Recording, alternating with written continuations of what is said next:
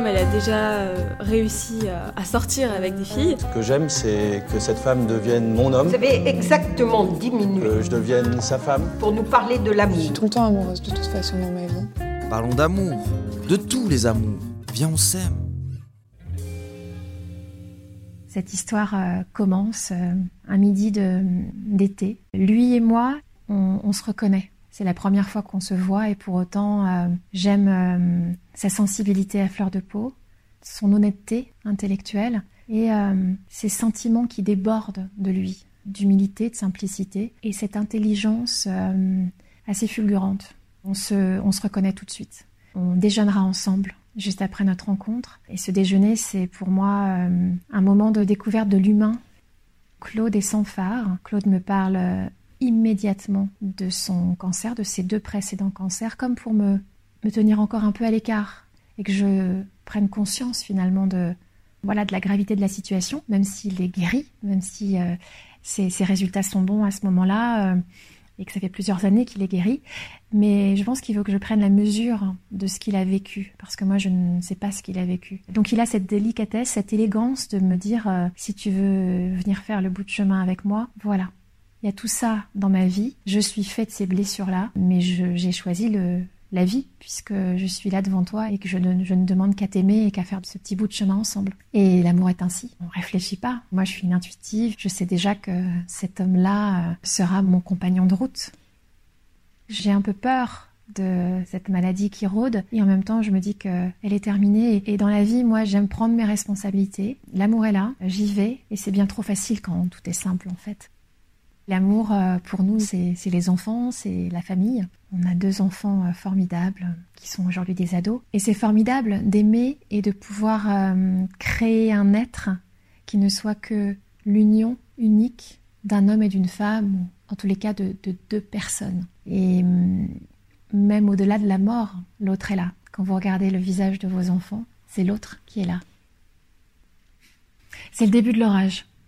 Ce jour-là, nous sommes euh, en Normandie. Euh, Claude est assez fatigué et il sent que sa respiration s'épuise. Et euh, nous sommes chez mes parents en Normandie, à, Dieppe. Et, cette nuit-là, Claude descend les escaliers. On frappe délicatement sur l'une des marches en bois de l'escalier pour nous appeler dans la nuit et nous dire qu'il a un problème pour respirer. On descend, les enfants dorment et, et Claude respire très difficilement et il comprend que son cœur voilà, est en train de se révolter. Donc euh, très calmement, parce qu'on sait que ça peut arriver, on appelle euh, les secours et hum, les secours nous, prennent en charge. Claude est immédiatement à l'hôpital et, le, verdict tombe sans, je vais dire sans, sans surprise. il faut voilà, il faut changer une valve dans le cœur et c'est une opération à cœur ouvert. Donc on sait à ce moment-là ce à quoi s'attendre parce qu'encore une fois, Claude a, toujours euh, su que sa vie serait jalonnée euh, d'épreuves médicales. Il ne me l'a jamais caché, on ne l'a pas caché aux enfants, donc euh, tout arrive dans, la transparence, même si on n'est jamais préparé à, à, voir son homme suffoquer et se faire opérer du cœur. Donc on part dans cette, dans cette aventure du, de l'opération à cœur ouvert et on se dit tant que c'est ça, c'est rien. Euh, Claude a immédiatement en tête cette réminiscence des cancers et, euh, se dit euh, c'est que de la mécanique. Si ça n'est que ça, il n'y a pas de problème. Mais malheureusement, la vie est pleine de surprises. C'est pour ça que je dis qu'elle est à la fois belle et dégueulasse. C'est que peu avant le début de, de l'opération, en fait, les médecins découvrent euh, des petites euh, taches sombres dans, un de ses poumons et ces, ces taches sont malheureusement euh, cancéreuses. Et on va attendre malheureusement longtemps avant d'avoir le diagnostic. Et c'est, c'est cette période-là qui est difficile à vivre parce que à ce moment-là, on, on sait qu'il y a quelque chose qui va pas bien. On sait qu'il y a des taches dans le poumon et que donc, visiblement, ça n'est pas qu'une question de mécanique. Je n'oublierai jamais ce moment où je suis dans la chambre d'hôpital avec, euh, avec Claude. Un médecin arrive, hésite à parler. Nous, on n'a qu'une envie, c'est qu'ils nous disent ce qui se passe. Je suis là avec Claude, je, regarde Claude et le médecin nous dit euh, dans le poumon droit, tout va bien. Donc on, a un moment, un petit laps de temps de, joie, de répit. En revanche, dans l'autre poumon, euh, il y a un problème. Et tout de suite, Claude connecte son passé à son présent. Il sait que c'est cancéreux. Et là, c'est le désespoir qui vous enveloppe. On ne comprend rien et c'est un puits qui s'ouvre sous mes pieds et je tombe. À l'époque, je me pose mille questions. Je tourne boule toutes ces questions dans, ma tête. J'essaie d'échafauder des, des, réponses, euh, des explications. Je... Ça me rend trop malheureuse parce que je n'ai pas de réponse. Et à partir d'un moment, on ne se pose plus de questions parce qu'on sait qu'il n'y a pas de réponse et c'est sa survie à soi. Parce que si vous, vous survivez, vos deux enfants survivront. C'est pas immédiat ce changement de, de cap. C'est instinctif. La question que je me pose, et c'est cette question qui me hante et à laquelle je n'arrive pas à avoir de réponse, c'est est-ce qu'il va mourir? Si c'est le cas, il nous reste combien de temps? Et est-ce qu'il peut guérir? Il n'y a aucune réponse. Le cancer est très grave et très agressif. Ses chances de survie, à ce moment-là, sont limitées. La vie n'est plus la même. L'orage gronde. Claude sait, connaît et anticipe le combat qui s'annonce. Moi, je n'en ai aucune idée. Tout ce que je sais, c'est que je viens de me prendre un coup de poing en pleine figure et que ce ne sera pas le premier. À ce moment-là, je prends conscience de l'urgence de vivre. On prévoit toujours des choses et on se dit toujours euh, on fera ça demain, on fera ça quand les enfants seront grands. Euh, écoute, euh, pour le moment on fait ci, on profite de ça, mais euh, on verra plus tard. Et là, j'ai comme une, un coup de poing en pleine figure qui me dit mais c'est maintenant ou jamais. Parce que la chimio va mettre KO Claude, on pourra plus rien faire. Est-ce que son corps va, voilà, va, va faiblir vite? Donc effectivement, il y a ce moment-là une, envie de, partir faire le tour du monde, de faire tout ce qu'on a toujours reporté au lendemain. Et et de faire l'amour une dernière fois sur le, ponton euh, d'un bateau, de se dire euh, tous ces je t'aime qu'on n'a pas forcément eu le temps de se dire, de se prendre dans les bras, de boire un bon verre de gin tonic, tout ça se, bouscule dans la tête parce qu'on a envie de fuir cette réalité, parce qu'on se dit euh, la vie, la vie, la vie, la vie, la vie, et pas la mort. À ce moment-là, j'ai envie de prendre Claude très très loin et, à nouveau de, le protéger et de, le sauver. Sauf que c'est trop tard à ce moment-là. C'est trop tard. Il faut commencer les traitements. Il euh, n'y a pas une minute à perdre. Il faut annoncer aux enfants. Et aujourd'hui, on est dans l'orage. C'est un 1er novembre. Je vérifie que, que Claude euh, respire, comme je fais depuis l'annonce de sa maladie, depuis deux ans et demi. Et je m'en vais et, Claude euh, dort encore. Et euh, je reçois un appel de Claude à l'essoufflement de sa voix et à l'urgence de son appel. Je comprends que c'est très grave. Je rentre euh, le plus vite possible à la maison et euh, il a eu le temps d'appeler lui-même les urgences qui arrivent au même moment avec moi dans la maison. Claude est, transporté euh, à l'hôpital. Il est endormi pour le soulager et je ne sais pas à ce moment-là que c'est la dernière fois qu'il sera à la maison et que c'est la dernière fois qu'on a notre famille finalement euh, à quatre. Et ça, je dirais que c'est la quintessence de l'orage. On est au, au paroxysme de l'orage puisqu'il quitte son état de, de, malade soigné à celui d'un malade qui euh, est témoin d'une explosion finalement de la maladie en lui. Et nous nous, nous rejoignons en réanimation et c'est le premier jour de trois semaines de combat et de survie à l'unité de réanimation de l'hôpital Georges Pompidou à Paris. C'est trois semaines entre parenthèses pour moi, parce que je pense qu'à ce moment-là, je, je comprends que Claude va mourir. Même si je suis extrêmement triste, je prends conscience à ce moment-là de la fragilité et de la, du caractère précieux de la vie. Et c'est ça aussi qui, d'un seul coup, me fait choisir la fulgurance de la vie. Quand vous êtes devant quelqu'un qui qui se meurt, vous prenez conscience de la chance que vous avez d'être en vie. L'autre se bat tellement pour vivre que la moindre des choses, la moindre des élégances, c'est de lui dire euh, ne t'inquiète pas, moi je vais vivre pour toi et je vais profiter de cette vie-là. Et c'est ce qui aujourd'hui m'anime parce que Quand je suis dans cette chambre d'hôpital, je sais que je vais perdre euh, mon mari, que les enfants vont perdre leur papa, mais qu'on va lui survivre. Et c'est un beau cadeau qu'on puisse lui faire, c'est que notre vie sans lui soit belle. C'est tout ce qu'il aurait voulu et c'est tout ce qu'il veut à ce moment-là, quand il ferme ses yeux. Claude est parti euh, dans mes bras, tout simplement, calmement. Et vous savez qu'à ce moment-là, il va vous manquer, mais que la vie continue, parce que vous êtes vivant. La vie nous attend de l'autre côté de l'hôpital. On ne sait pas ce qu'elle va être, mais on sait qu'elle est là. La maladie a été très longue, très insidieuse. Elle a pris le temps de s'installer et de tisser sa toile. Au moment où vous vivez la maladie, vous, êtes en colère. Vous, trouvez ça dégueulasse, vous trouvez ça injuste, vous trouvez ça euh, terrible. Euh, c'est désespérant, c'est euh, c'est insupportable. Mais le temps permet non pas d'accepter, mais de vivre l'insupportable. Et les deux années et demie de maladie qui ont précédé la mort de Claude m'ont permis, nous ont permis, de nous préparer à l'après sans lui.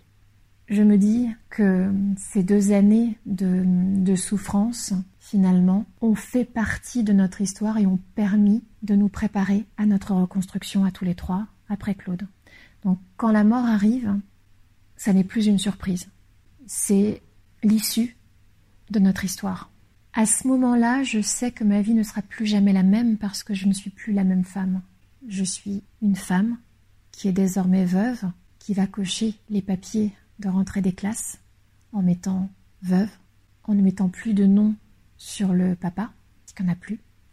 Je, je suis cette femme qui est en mutation. J'ai la même identité, j'ai le même nom, j'ai l'alliance de mon mari, mais je sais que cette femme-là va devoir se transformer.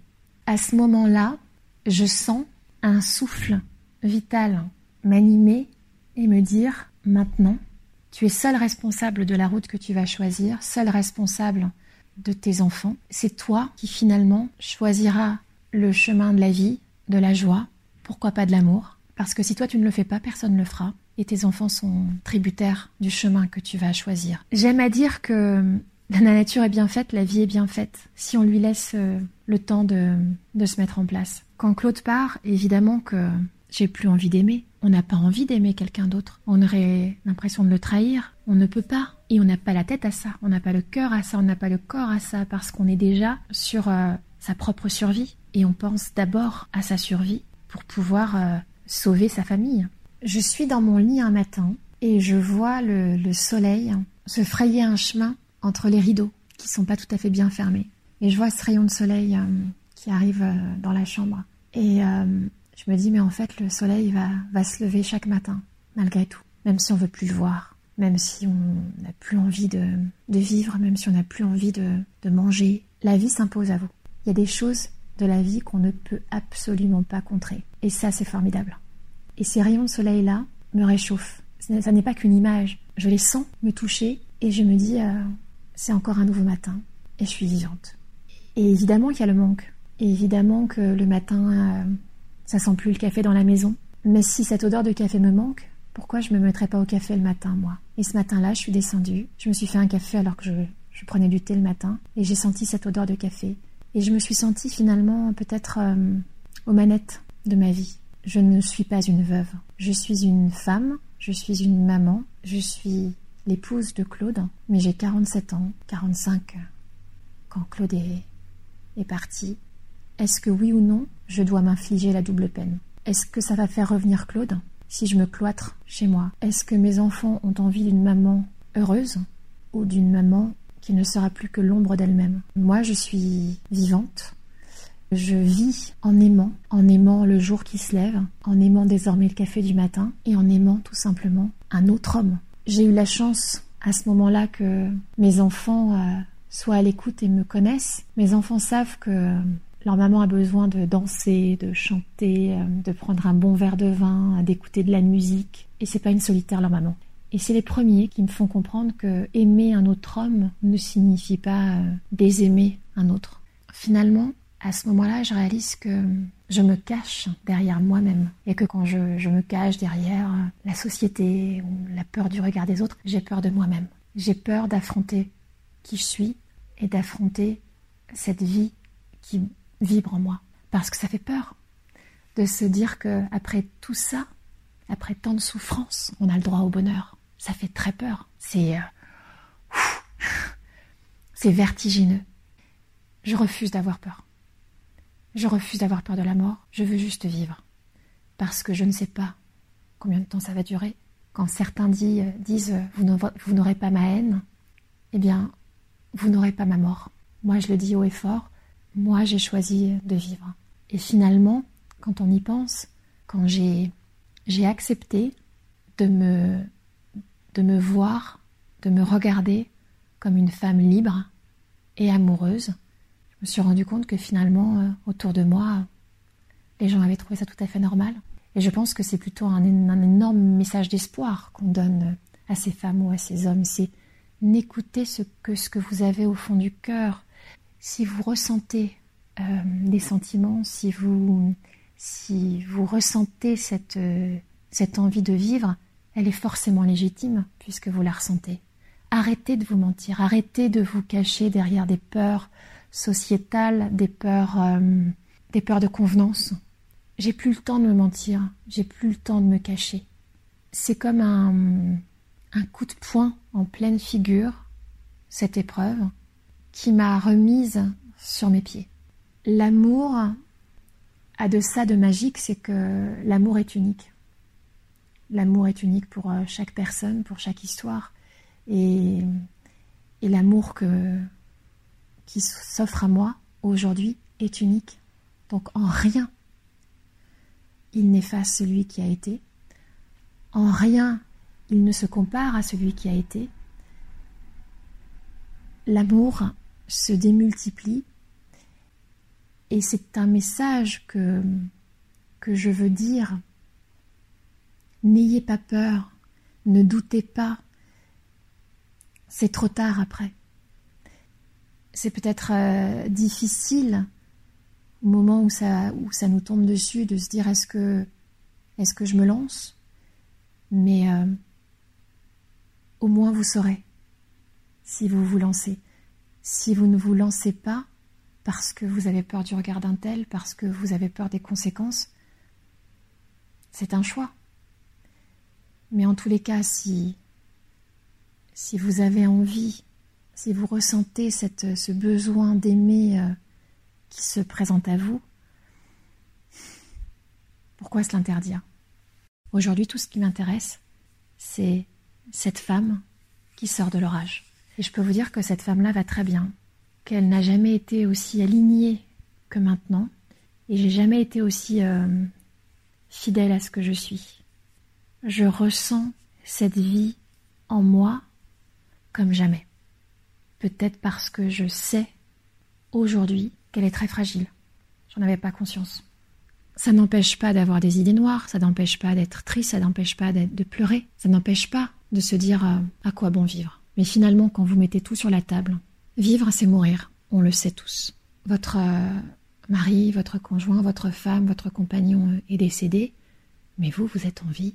Chacun a, a son existence, chacun a sa route. Et quand je répète effectivement que la vie m'anime, elle est foncièrement en moi. Je ne me suis jamais finalement rendu compte que j'avais une telle envie de vivre. Mais vivre, c'est pas euh, être heureux, euh, sourire, rigoler. Être, vivre, c'est c'est être traversé par tout un tas de sentiments. C'est ça qui vous rend vivant. Et j'ai compris que la vie m'avait traversé, mais euh, autant par le désespoir que par la joie, que par les pleurs, que par la souffrance la vie m'a complètement traversée pendant, cette épreuve et je sais désormais que je peux résister à tout. Je le sais désormais et mon Dieu que c'est bon.